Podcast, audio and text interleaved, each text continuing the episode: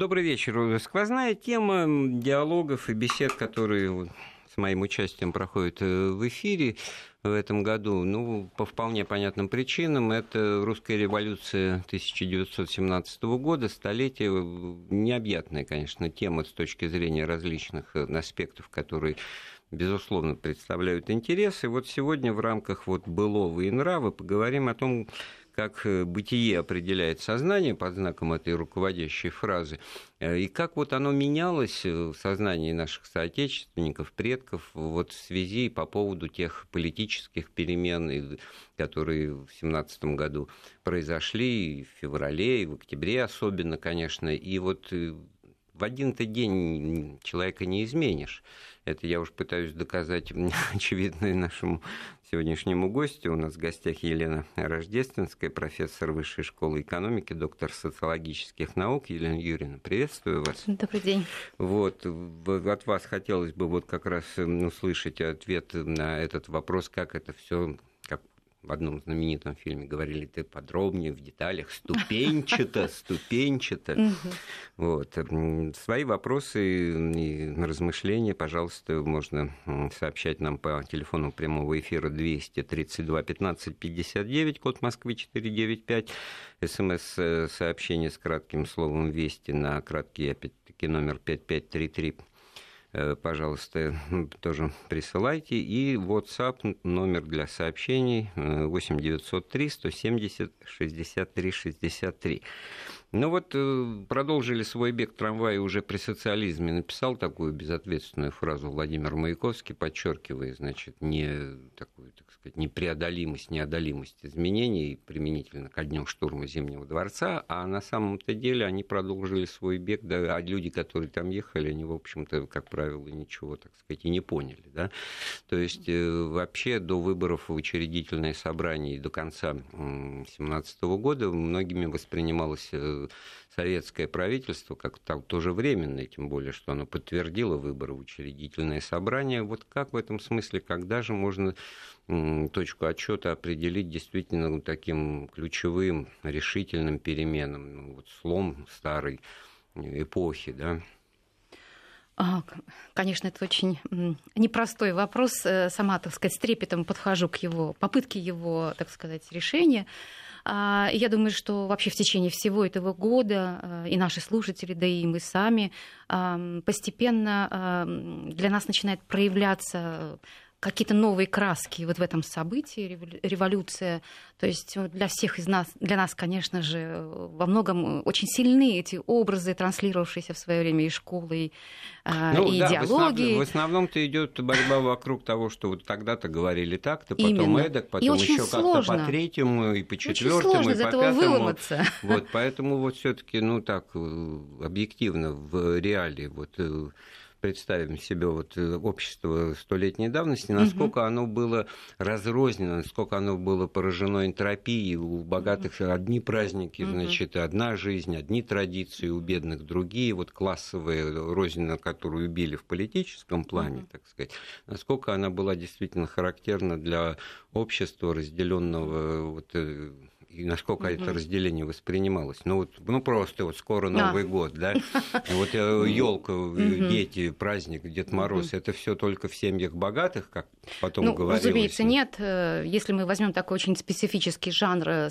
рождественские открытки, святочные рассказы, то, разумеется, здесь всегда встречались два мира: мир богатых, благополучных мир аристократический, буржуазный, и бедные, э, несчастные, для которых и спичка, для которых и, э, так сказать, э, и мелкий подарочек, и конфетка, и все что угодно. Я, Счастье. Я сейчас улыбаюсь тому, что это вот аналог современной рекламы телевизионной, в которой мы видим тоже так смысл-то вечный, они эксплуатируются. Милые, красивые, добрые лица, семья, ну, живет она вот видим в какой-то рекламных роликах элитной. И все это что, на богатых рассчитано? Это все, ну, всеобщее, на массовое восприятие, Нет, потому что рекламируется всего... вполне себе конкретный, Нет, это... общедоступный продукты, угу. да, а вот что вот шоколадка в семнадцатом году, это было что-то несусветное, невообразимое и невозможное для, условно говоря, бедных, да? Абсолютно. Э, Все-таки давайте вспомним, это э, идет война, э, общество находится просто и в социальной, и военной катастрофе. Голод наступает самый прямой. То есть если вообще в 2014 году страна еще вывозила, экспортировала до, там, до 9,5 тонн, миллионов тонн зерна за рубеж, что теперь это все растаяло и не хватает кормить зерна даже собственной армии. Брусилов пишет а, с фронта донесение, что вот-вот настоящий голод начнется вообще в армии да? Ну, а, карточную а, систему а, вводят тоже, как если конечно, разобраться. пытаются, да. пытаются, потому что все таки не решились до такой степени а, еще вот в это царское время обязать помещиков для продразвездки. На, на самом деле вот это слово, оно уже фигурировало именно тогда. Большевики просто-напросто пользовались ноу-хау.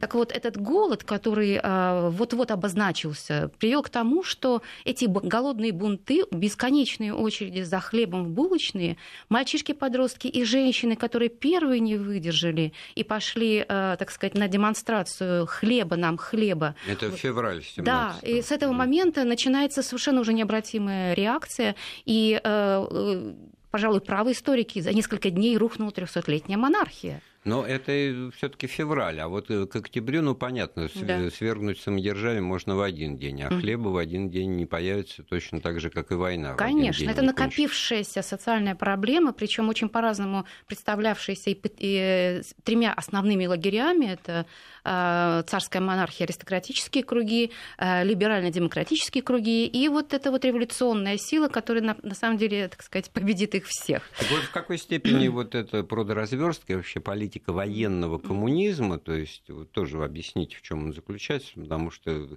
слово-то коммунизм, в общем-то, притягательное угу. на самом деле, а вот во что это конкретно реально, так сказать, вылилось, насколько это было импровизацией вынужденной, угу. да, уже со стороны Ленина там, угу. и других большевиков, или это все было заложено в программу действий еще когда они собирались власть захватывать?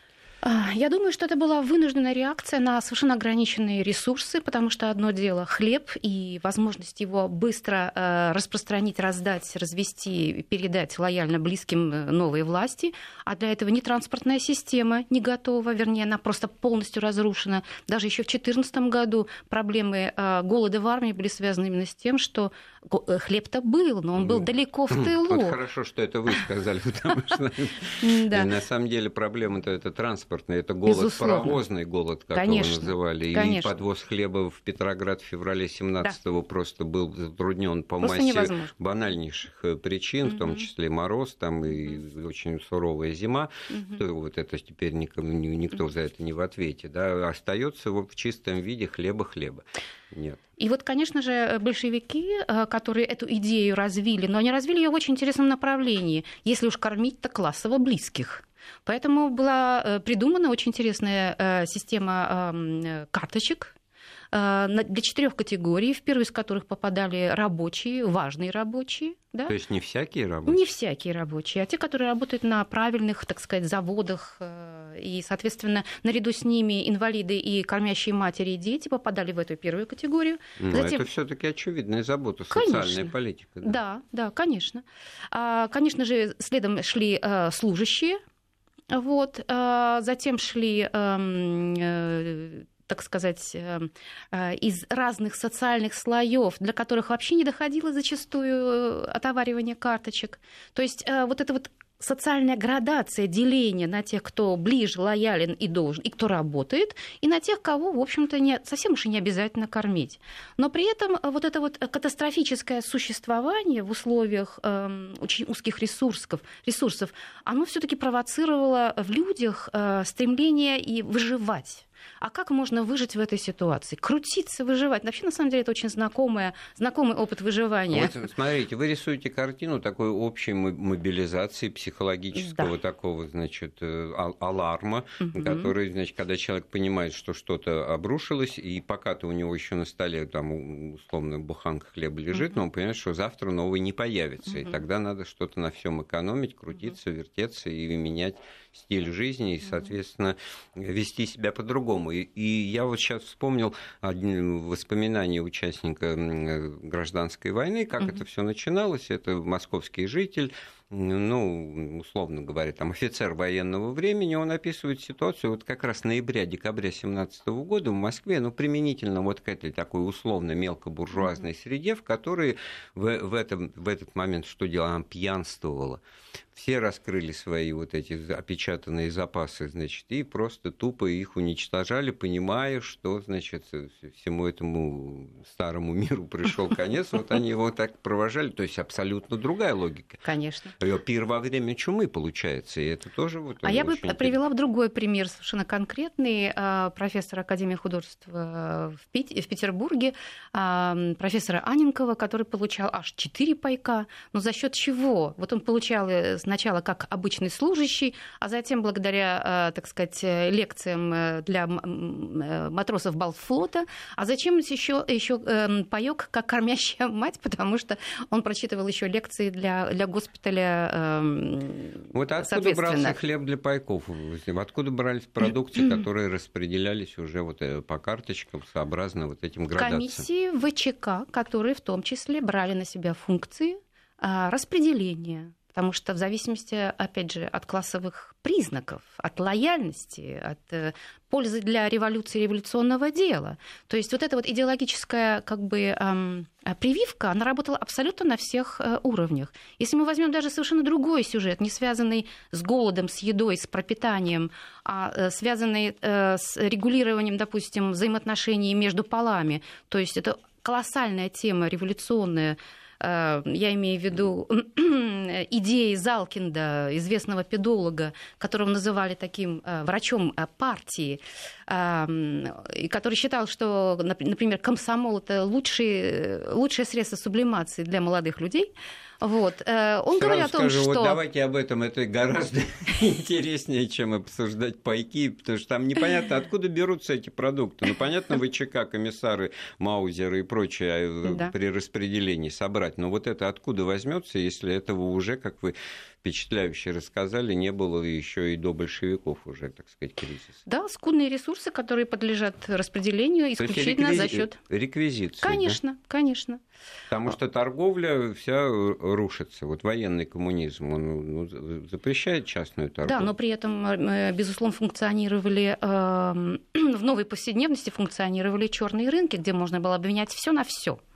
И, соответственно, там ходили бесчисленное количество разнообразных дензнаков. Это были и Николаевки, это были и чешские кроны, э, э, то есть эм, и новые, новые советские рубли. То есть э, можно было Но ну, обменять и купить. Это только об одном говорит, что реально контроль и санкции за нарушение невозможно Нет. было обеспечить, потому что жизнь, она да. вот бил вот это вот да. то, что будет и нравы. Давайте угу. послушаем нашу слушательницу Александру Васильевну. Добрый вечер. Добрый вечер. Вашей гости, я признательна, я ее ждала в эфире, чтобы она сказала всю правду о времени революции. Я родилась в Тульской области, в бедной крестьянской семье. Э, дом, изба с соломенной крышей и земляные полы. До 1939 года мы переехали в Москву, когда началась коллективизация – то отец уехал и нашел место в городе Бабушкине, и мы с того времени живем в Москве. Как жило село? 80% крестьян, в основном бедное население. Хлеб, зерно собирали вручную. Зерно было засоренное. Мы кормили всю Европу, потому что э, этим людям нужно было что-то заработать и что-то купить. Вот кадр из селянки того времени. Э, районный город был на расстоянии от деревни 10 километров. Когда выходили за околицу деревни, ботинки снимали и шли в лаптях 10 километров. Вот такая была жизнь. Советская э, э, революция мне дала все. Я училась в школе, в техникуме, вечерний институт. я изучала опыт передовых стран Европы, ФРГ, ГДР, Чехия, Словакия. Я на предприятии, когда не было директора, встречала Косыгина. Больше я вас по некоторым программам я вас помню. И я очень искала вас и хотела с вами Хорошо, Александра Васильевна, спасибо большое. Давайте тогда послушаем вместе с интересом Елены Юрьевны. А, имея в виду, что вот ну, то, что Александра Васильевна говорила, все таки это реалии быт и вот особенности, да, вот сапоги и ботинки для того, чтобы в них ходить по грязи, а получается все наоборот, да, когда грязь, надо ботинки снимать. Вот пауперизация научным да. языком угу. говоря, угу. население населения, которые совершенно меняют функционально. Это, а, а, ну, это и к нравам разговор, да, и к быту абсолютно вот прямое отношение. Да, имеет. конечно, это и вот очень долгий процесс обнищания деревни и необходимость э, не только для мужчин, но и для женщин уходить в город на отхожий промысел. И надо сказать, что вот масштабы этого социального явления, они вообще поражают. То есть каждую, представьте себе, каждую зиму э, до двух третей э, мужского населения из нечерноземных губерний уходит в города для того, чтобы зарабатывать деньги, потому что не хватает на элементарные качестве пропитания. кого? В качестве кого? Они уходили, кон... нынче слово гастарбайтер. Прежде всего, это приходит. извоз, это всевозможные ремесленные умения, которые можно предложить городу. Женщины идут в прислуги, если речь идет о, мужско, о женском как бы занятии.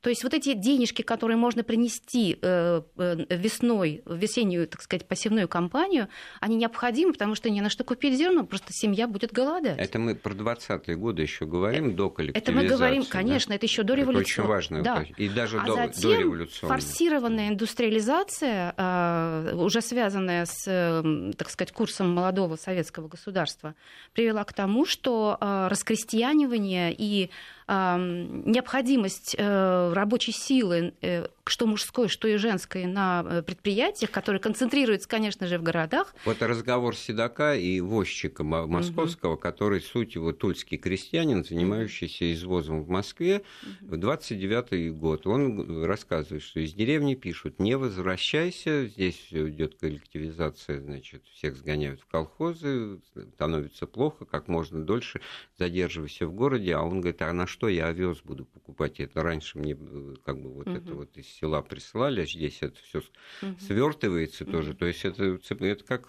по принципу домино. Угу. И в результате, значит, ну вот автор этих воспоминаний, которому такой рассказ довелось услышать, он угу. ну, что советует? Ну, куда-нибудь на стройку, сейчас вот стройки начнутся, и вот только вот такой ну вот, вот выход. Да, как бы города и высасывали эту рабочую силу. А что это значит? Это значит, что э, больше половины городского населения – это люди-выходцы из деревни с соответствующим уровнем образования, соответствующим уровнем обрушенных общинных связей, которые были очень даже, кстати, в ситуации, когда нужно, скажем так, поддерживать мораль, поддерживать устои, традиции и так далее. Это было прежде всего безграмотное население. То есть на порог революции 70 70 э, с лишним процентов э, крестьянского населения было безграмотно. Вот смотрите, две... Я прошу прощения, да. я, я просто специально как бы да. повышаю голос, чтобы э, отработать пафос, затем просветительского проекта революции. Мы говорим о тяготах, о катастрофичности, о голоде, о раскрестьянивании и так далее, о социальных конфликтах, но при этом, с другой стороны, ведь на чаше весов лежит что? Определенный просветительский проект, потому что общество было все-таки вовлечено, а, в, так сказать, вовлечено в обязательное посещение школы, приобретение необходимых знаний, привитие гигиенических стандартов и, прежде всего, э, вовлечение женщин, э, даже, может быть, э, слишком привлечено, это было женское население, я имею в виду, да, которые были, в общем-то, в этой ситуации выдраны из прежнего уклада, что не могло не быть без, не, не безболезненным. Да? Вот смотрите, два полюса. С одной стороны, утверждение и констатации того, что народ темен, невежественен, вследствие этого агрессивен, не принимает никаких, значит, и, и, и жесток. Отсюда mm-hmm. все это, а, как через колено ломается. Угу. С другой стороны, простой русский мужик, носитель добродетели, исконный, значит, Ах. носитель, вот, ну, богоносец, как да, это да, на Мушлаевске да, у Булгакова, значит, угу. его критикуют, но, в принципе, вот угу. такая позиция, что вот как бы ни поступал простой вот это вот и есть правильность, а, не, а изначальная неправильность и нравов какая-то заложенная, какая-то щербинка, или как mm-hmm. она называется, это, это вещь, которая делает человека плохим, значит. Это вот все вот это городское, образованное население, вот mm-hmm. это вот вся эта интеллигенция, которая вот есть рассадник всего тлетворного и, и, и, и непонятно тогда, значит, как эта интеллигенция должна образовывать тех и внушать что-то тем, кто лучше ее изначально. Что ж являлось-то источником и пьянства, э, и разврата, и э, Э, скажем так, э, и повышенных разводов, э, и детей, которые оставались без попечения родителей, и где-то убийства, потому что разрушенная сельская община, которая не воссоздается в городе, должна, в общем-то, воспринимать, растворяться в анонимизированной городской среде. Все это привело в ранее советское время в результате этих социальных экспериментов большевиков с этой частно-семейной сферой к тому, что резко поползли вверх, так сказать, статистика статистика разводов и где-то убийств вследствие того, что а, по отношению к э, абортам э, правительство заняло ну, свою... Так это можно было поприветствовать, если это сформулировать иначе, разрушение ханжеской, буржуазной или там мелкобуржуазной морали, вот этой вот семьи, которая только, значит, на показ, а на самом деле Эти там любовницы... процессы там начались давно, давно еще до революции, потому что, опять же, возвращаясь к упомянутому мною вот этому вот феномену отхожего промысла, если мужчина уходит на все зимние месяцы в город. Простите, а кто на хозяйстве-то? Кто берет на себя, на свои плечи необходимость э, кормить, обихаживать, Но следить за скотиной. Рушится семья, вот имея в виду отношения между отношения рушатся, а с другой стороны это способствует да? Эм, большей самостоятельности женщин.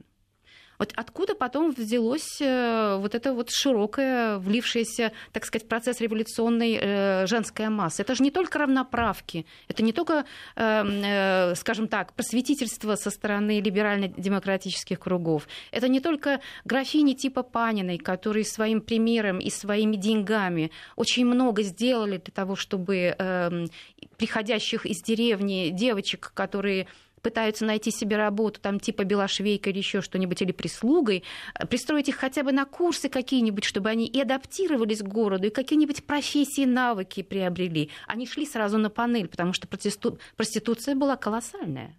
И вот эти вот э, вещи, они, с одной стороны, могли быть контролируемы отчасти со стороны имущих кругов, но э, со стороны, э, собственно, приходящей в город женской, допустим, крестьянской массы, ведь зачастую это приходили, в общем-то, не, не такие уж и наивные да, девушки. Они, в общем-то, имели, женщины, я имею в виду, да, которые на своих плечах вынесли вот этот вот сложный процесс вот очередной парадокс. Развала семьи. Очередной парадокс перед перерывом, значит, да. формулируем. А, с одной стороны, проституция – это родимое там, пятно, клеймо буржуазного мира, там, старого мира, и советская женщина в этом смысле освобождена. С другой стороны, очевидно, и в годы НЭПа особенно, вот взлет этого как следствие изменения вот тех Мы поговорим, положений, что привело, да, что положения женщины, этому, да. потому что в том числе угу. и вот такие вещи с обрушением привычной морали, с, угу. со свободной любовью. А в данном случае просто та же Калантай, она, и не дожидаясь штурма Зимнего, это формулировала эту теорию выпитого стакана, и, в общем-то, здесь как раз что-то... И что было... семья не нужна ни государству, ни людям. Это ее цитата из ну, ее текстов. Да, ну что ж, прервемся на несколько минут, потом вернемся в студию. Былое и нравы с Андреем Светенко. Да, как менялись нравы российского общества в связи и после Октябрьской революции 17 года? Можно и так сказать. Обращаюсь я к моей гости сегодняшней, профессору Высшей школы экономики Елене Рождественской. Елена Юрьевна, ну мы вот на эту гендерную, так сказать, позицию очень интересную, любопытную вышли, через это все лучше познается. С одной стороны, да, вот напомним вот эти вот антитезы э, раскрепостила женщину, открыла дорогу там ну, на все четыре стороны, получается. И в результате, значит, а, а что хорошего, да, если этот разговор, как бы, так сказать, казуистически вывернуть, то и, и, и только вот нравы повредились, да, и все это никому не... И семья, и воспитание угу. детей, и хранительница очага, и вот сколько женщин миллионами считают, чтобы мужик, муж зарабатывал бы угу. с учетом ее зарплаты, все, и было бы всем лучше. И мужчина-то это тоже где-то в глубине души тоже понимает. Ну, не могу не отметить, э, замечательно, что времена меняются, и нравы тоже. И где-нибудь лет 20 назад мы бы с вами обсуждали лишь просветительский проект революции, который освободил женщину. Да? И таки да, ведь освободил, то есть феодальное, так сказать, иго э, кабанихи ушло в прошлое, и э, женщина, которая может развестись с мужем, женщина, которая может решать, рожать, не рожать, э, где рожать и так далее, это определенные меры свободы. Безусловно, просветительский проект еще и в том, что женщина стала э, уже грамотной, женщина может получить образование, выбрать профессию, работать по профессии и так далее, и так далее. Да? Замечательно. Это ведь действительно замечательные вещи, которые нас сравнят э, с рядом других э, а вот, стран. Но, да, но. А я вспомнил, пока вас слушал, да. картинку из «Кавказской пленницы» середина 60-х годов. Угу Саахов, товарищ, открывая дворец бракосочетаний, говорит, женщина – друг человека. В каждой шутке есть доля шутки. Это, в общем-то, тоже был показатель того, что Конечно. очень едкая их сатира, кстати, Конечно. на советское, что особенно применительно там Шурик не сказал, в каком именно районе, но где-то в определенных районах и никакого вот этого равенства, раскрепощения, свободы и, там, или эгалитарного брака вообще и близко этого нет. И вообще кавказская пленница – это то, как ну, воруют Ну, есть невесту. резервации консервативные до сих пор, поэтому не будем показывать пальцем. Но, тем не менее, все таки декреты э, советской власти от 17 года, э, целых два декрета, один из них об, о возможности возможности разводов, которые раньше были практически невозможны, потому что брак был церковным, а церковь, естественно, не давала, венч... если уж венчаться, то да, на всю жизнь. Вот. А с другой стороны, это э, упразднение э, церковного брака и э, новые формы гражданского состояния. То есть теперь государство на себя, а не церковь, государство берет на себя задачу вот, фиксировать состояние э, гражданского брака, развода и рождения детей и, соответственно, эм, э, покидания этого мира. Вот еще один литературный да. пример. Булгаков «Собачье сердце». У него там социал-прислужница, да, угу. Зинаида. Угу. И вот это непонятное, товарищи, вы мужчина или женщина. Если женщина, то можете не снимать э, головной убор. Да, вот, ну, ясно, что детка высмеивает Булгаков вот как раз эту женщину нового типа, советую, uh-huh. сказать, активистку, общественницу, uh-huh.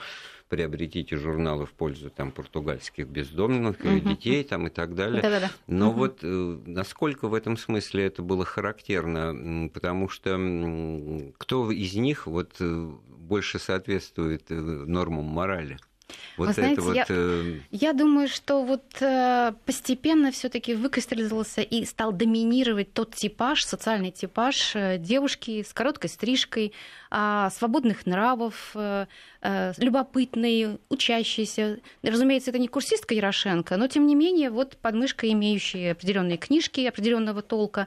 То есть э, девушка, которая заявляет о свободе своих отношений и ищет равноценного партнера. На самом деле вот это отсылает, безусловно, к текстам Александры Калантай «Дорогу крылатому Эросу», ее обращение к советской молодежи и посвящающие очень многие свои литературные тексты именно этим очень идеалистически понимаемым отношением, свободным отношением мужчины и женщины. Вообще там у советской власти было очень много идеализма, за что и любят, так приятно вспоминать, так все это да, хорошо звучало. Да. И вот возникает вопрос, почему же отказались от этого крылатого эроса, и в вопросах э, секса партия Ах. стала на позиции, страшно сказать, чего. Потому сказать, что этому социальному... Секса у нас нет вообще в результате. Да.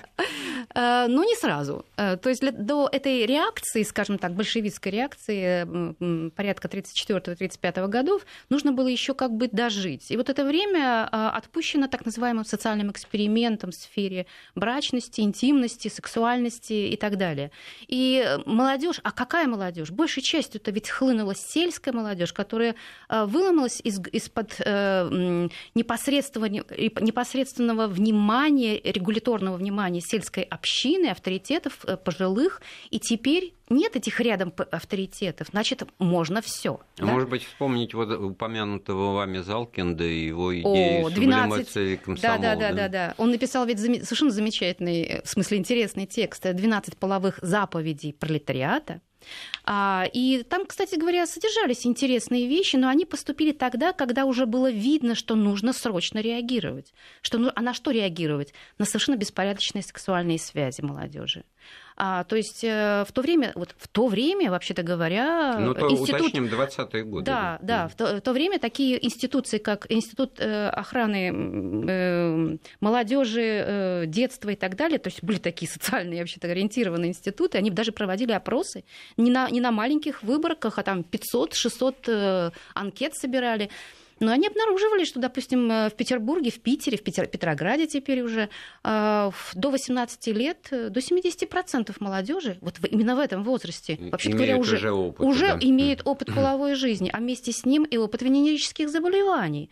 И мораль, которая в этой ситуации развивалась, да, она была построена на, в общем-то, на молодежном промискуитете, но с приправленными вот. идеологическими ценностями Сейчас по свобод. По ходу да. пьесы возникла в голове вот эта картина, еще не мое кино, угу.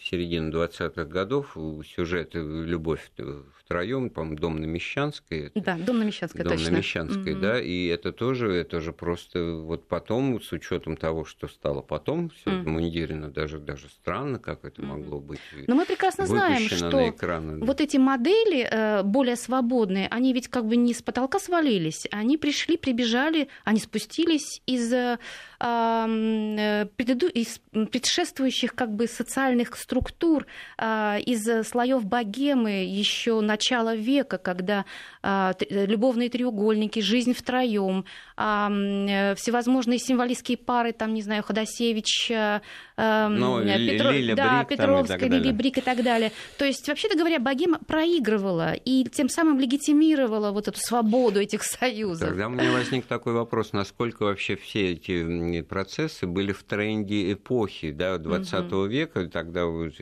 них, у нас угу. в этом смысле вектор-то один и тот же, так сказать, развития. Только, да, конечно. Да? да, безусловно. Но масштабы и последствия, безусловно, были э, совершенно уникальными. Потому что они были еще ведь приправлены э, идеологией. Идеология, э, построенная на смене институциональных правил, то есть приняты были законы о том, что таки да, можно. Прежний ваш церковный брак ведь недействителен. Вы теперь свободные люди. Вы можете выбирать себе партнеров. Даже первый устав ЛКСМ, первая редакция его, которая затем была, естественно, переписана Эм, э, содержала так одну из статей, э, такую, следующую, что комсомолец, который исправно платит э, членские взносы, вполне может себе любую девушку комсомолку выбрать для свободных отношений. Не спрашиваешь? Э, совсем не спрашивая. Во всяком случае, ей это предложить. То есть э, власть легитимировала, в зависимости от того, какую ты позицию занимаешь. То есть, если твоя классовая ну, энергия уходит вот на правильное очень дело... Очень интересные вещи, детали, всегда дьявол в деталях. Конечно. Но опять парадокс, потому что, с одной стороны, равноправие, никакой, так сказать, доминации со стороны мужчины, раскрепостили mm. женщину, все права, а с другой стороны, вот выбирая любую другую, если платишь да? взносы, это патриархат какой-то. Именно, именно. И вот последствия в чем? В том, что а, на 20-е годы вот эти опросы молодежи, которые фиксировали вот этот рост, колоссальный рост разводов, они заодно ведь выясняли и мотивы. А кто инициатор-то? И почему разводитесь? Так 70% этих запросов на развод было со стороны мужчин, не со стороны женщин.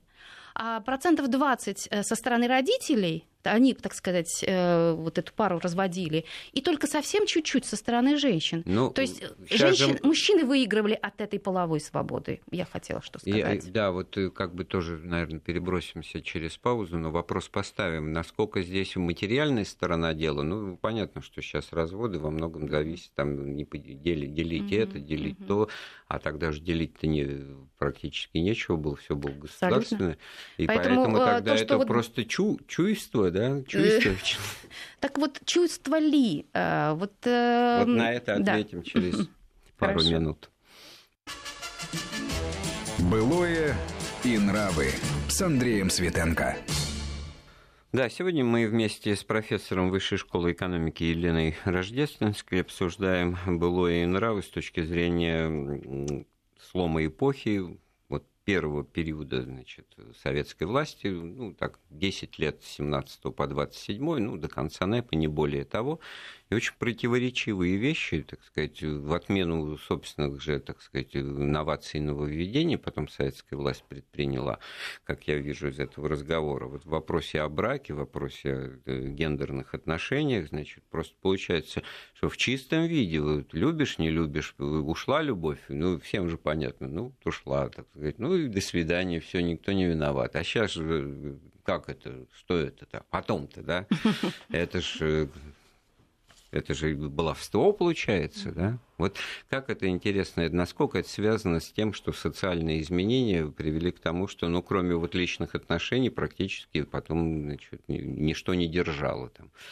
Совместный да. бизнес, собственность, угу. имущественные доли там и так далее. Отсутствие он их. Отсутствие он их, да? Поэтому, конечно, а, ожидаемый рост союзов, э, рождаемости, а, не случившийся в это время, э, как раз и объяснялись тем, что а, очень стесненные жизненные э, жилищные обстоятельства, отсутствие собственного жилья, перераспределяемый фонд, общежития переполненные, но и такие очень интересные формы общежития, как коммуны, в которых как раз процветал этот культ э, свободных взаимоотношений. Вот все эти эксперименты власти э, с обобществлением быта, с одной стороны, э, призванные по э, задумке идеологов, прежде всего там Каланта и других, Э, прежде всего, раскрепостить женщину, снять с нее бремя э, домашней работы, раскрепостить и освободить ее для чего? Для, для максимального участия в общественном труде.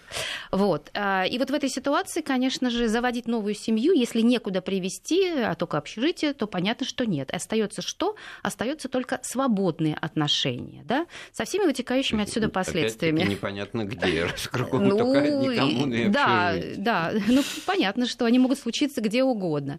Вспомним хотя бы фильм Якова Протазанова «41». Очень хорошая такая яркая иллюстрация вот этому классовому призна... э, измерению любовных это отношений. Это Оторок да, и Марютка, да, да, да, им... да, да, да, да, да, да, да. Вот. И, конечно же, э, ну, это там... прямая иллюстрация к Залкинду, потому что если уж... Э, э, который писал о том, что нужно выбирать только для любви, сексуальных отношений, только классово близкого Вот, потому что человека. там, значит, все таки а классовое чутье побеждает, да. и несмотря на любовь, Именно. она убивает этого То есть это, это, это идеологически правильный да. в свое время фильм, да. Давайте послушаем, э, Борис Михайлович звонит нам. Добрый вечер. Добрый, добрый вечер, уважаемый ведущий. Борис Михайлович Звонов. Mm. Вы рассказываете период 20-х годов. Ну, надо понять, что это было время НЭПа, шаг назад, возврат буржуазной идеологии. И вот эти проявления все были ведь не среди рабочих, и крестьян. Крестьяне были в деревне, понимаете. А когда наступили 30-й год, Европа был фашизм, почувствовали, что будет сейчас экспансия на первую страну Советов. И перестроили, конечно, идеологию, да. Ну и детское население, которое промышленно было переселилось в города, участвовало, сколько предприятий построили, все эти выходцы из деревни. И, конечно, свои чистые моральные нравственность привезли. Все это ушло вот, назад, вот, вот, вот, да. Спасибо, Борис Михайлович, потому что я эту мысль сформулировал, потому что есть идея того, что простой человек, он морален по определению, да, носитель добродетели, и все, так сказать, не, не подвержен ничему и никак, а все, что его может подвинуть в этом, это вот усилие, там, я не знаю, условно, даже вот и о фашизме, зарождавшемся тогда в Германии. Вспомним. А, боюсь, что Борис Михайлович все-таки мы поправим э, чуть-чуть ситуацию, понимание ситуации, потому что речь все-таки идет о рабочей городской молодежи. Разумеется, э, в ее отряде, эм, в этой городской молодежи, э, это сельская, выходцы из сельских как бы, районов и так далее, носители этой разрушенные прежде, но усваивающие городские свободы. Поэтому вот к 30-м годам, когда уже пошла реакция на события социально масштабные, я имею в виду заболевания, э, заболевания венерическими заболеваниями, вот этот вот промискуитет сексуальный, даже в 1933 году Бюро Ленинградского городского комитета комсомола даже вынуждено было принять специальное постановление о половой морали и борьбе с венерическими заболеваниями. Вот, а в, в значит, серьезно. В устойчивой мифологии эпохи, да. это все правильные времена, ну, я одним словом пользуюсь здесь, без баловства. Все mm-hmm. это вот. И, и сюда вот ваши постановления 33 года никак не вписываются. Ну, не, естественно, да? конечно. Давайте послушаем. И, и мне еще вот, знаете, mm-hmm. кажется совершенно вот э, потрясающей э, цифра в 25%, то есть э, вот это вот 26-27 год, а, очень высокая преступность. Так называемый трущобный тип жителя э, Питера, да, который э, пьет, который э, подворовывает, который вот так свободен в сексуальном отношении, женщины, которые быстро разводятся и меняют партнеров, и среди вот, так сказать, набора типов и видов преступности 25% из них это детоубийство. То есть э, к этому времени уже, э, так сказать, э, избавление от нежелательных ну, детей ответ на это невозможность. Тоже Борис Михайлович дал, это же НЭП, Почему-то здесь Ох, значит, это не только не. Мы говорим о рабочей молодежи. Хотя это не так. Это рабочая молодежь. Это принципиально важно. То есть это те, кто почувствовал свободы для себя, кого идеология, наоборот, легитимирует для этой свободы. Для кого да, вся идеологическая машина. Себя хозяевами именно, жизни и не без оснований. Именно. Да? И как раз отряд рабочей молодежи, в отличие от служащих и выходцев из бывших, дает больше процент э, преступности по сравнению со всеми другими. Э, Вадим у нас на проводе, да, добрый вечер. Э, добрый вечер. А вы знаете, я хотел бы вот здесь вот э, привести в тему некоторые воспоминания моего деда, который революцию встретил в Москве. И он рассказывал тогда, что было сразу после смены власти. Во-первых, э, то, что там власти, кто там у власти, это, честно говоря, средние свои богатую интеллигенцию особенно мало кого волновало.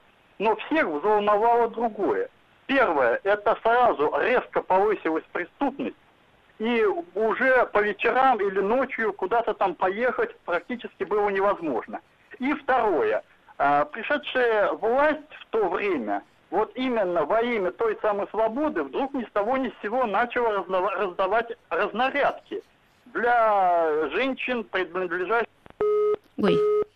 Жалко. Жалко сорвался. Ну, в общем, да. я вижу это потому, как вы кивали, значит, это да, вот как раз я хотела поддержать которые... Вадима, мне очень интересно вообще, что там дальше развивалось вот в этих воспоминаниях. Но я могу себе представить э, разруха, последствия войны, голод, отсутствие, а, а, простите, канализации. То есть э, до 30-х годов в Питере канализации-то не было. Вы можете себе это представить? То есть... Мне бабушки, встретившие революцию тоже в Москве, значит, да. рассказывали, что а, это произошло значит, в ноябре 17 это когда Марусю первый раз обобрали в парадном. Вот, то есть, вот, ну, как вот у профессора Преображенского именно, калоши именно. этот символ. Боялись да, на, надеть э, на улицу дорогие вещи, можно было прийти домой без них. Э, карикатуры из газеты газеты да. вот на, на ноябре 17 -го года жмется пара к э, стене дома, значит, хорошо одеты, видать, муж и жена, значит, и говорит, караул, куда деваться, значит, слева раз бандит с ножом, а впереди милиционер.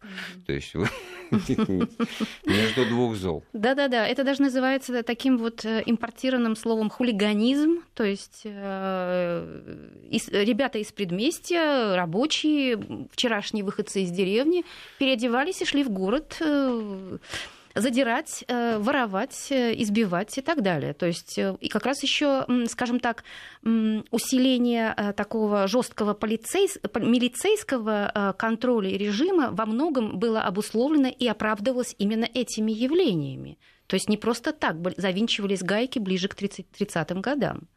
Но все-таки, конечно, мы должны вынырнуть из этой хотя бы вот э, описания этих вот эм, этого катастрофического периода э, и все-таки как-то показать, что власть э, пыталась взять под контроль эти процессы. Поэтому э, и угрожающее количество абортов, э, и вовсе не растущие браки, хотя по идее, да, это освобожденная советская семья, все это привело к тому, что с этими экспериментами надо было завязывать. И поэтому э, все последующие декреты советской власти, связанные с тем, что а, нет, теперь эту свободу надо прикрывать, э, аборты мы запрещаем, а, э, женщина, которая должна участвовать в процессе труда, должна получать поддержку от государства, и поэтому идеологический контроль, который проникает все глубже и глубже, и никаких уже интимных семейных вещей не остается закрытыми для власти, поэтому... А из зала кричат «давай подробности», да, конечно. Товарищеские суды, вот это контроль Именно. общественного мнения. Комсомольские вот его... собрания Ох, с как разбором. его сейчас-то не хватает, если так разобраться. Все эти, так сказать, шоу, в которых это все смакуется, они, в общем-то, скорее рекламируют той или иной стиль поведения, а вот это вот санкции, ну, публику, общественное мнение, вот просто оно в ожидании того, чтобы дать, получить возможность этим всем заниматься. Конечно. Ну и вот э, окончательно выныривая из того катастрофизма, в который мы сами себя погрузили просто последние Да, мы, конечно, минуты. выныриваем на уже, так сказать, проглядывающую политику такого более аскетичную. То есть мы уже не поддерживаем свободную любовь, э, мы уже ставим шлагбаум на пути крылатого эроса. А, и любая, вся сексуальная энергия, которая, так сказать, вдохновенно говорила Калантайн, должна быть поставлена на службу Вот, новому режиму. И не только в этом примере, он просто очень выпуклый и показательный. Да. И власть начинает бронзоветь, она становится монументальной, она становится вроде бы внешне очень крепкой и сильной, а потом в результате оказывается, что внутри-то там что-то, так сказать, основ-то и нет. Ну вот Воленс-Ноленс – это исторический процесс. Спасибо. У нас в гостях была доктор социологических наук Елена Рождественская. Эфир программы подготовил и провел Андрей Светенко. Слушайте Вести ФМ.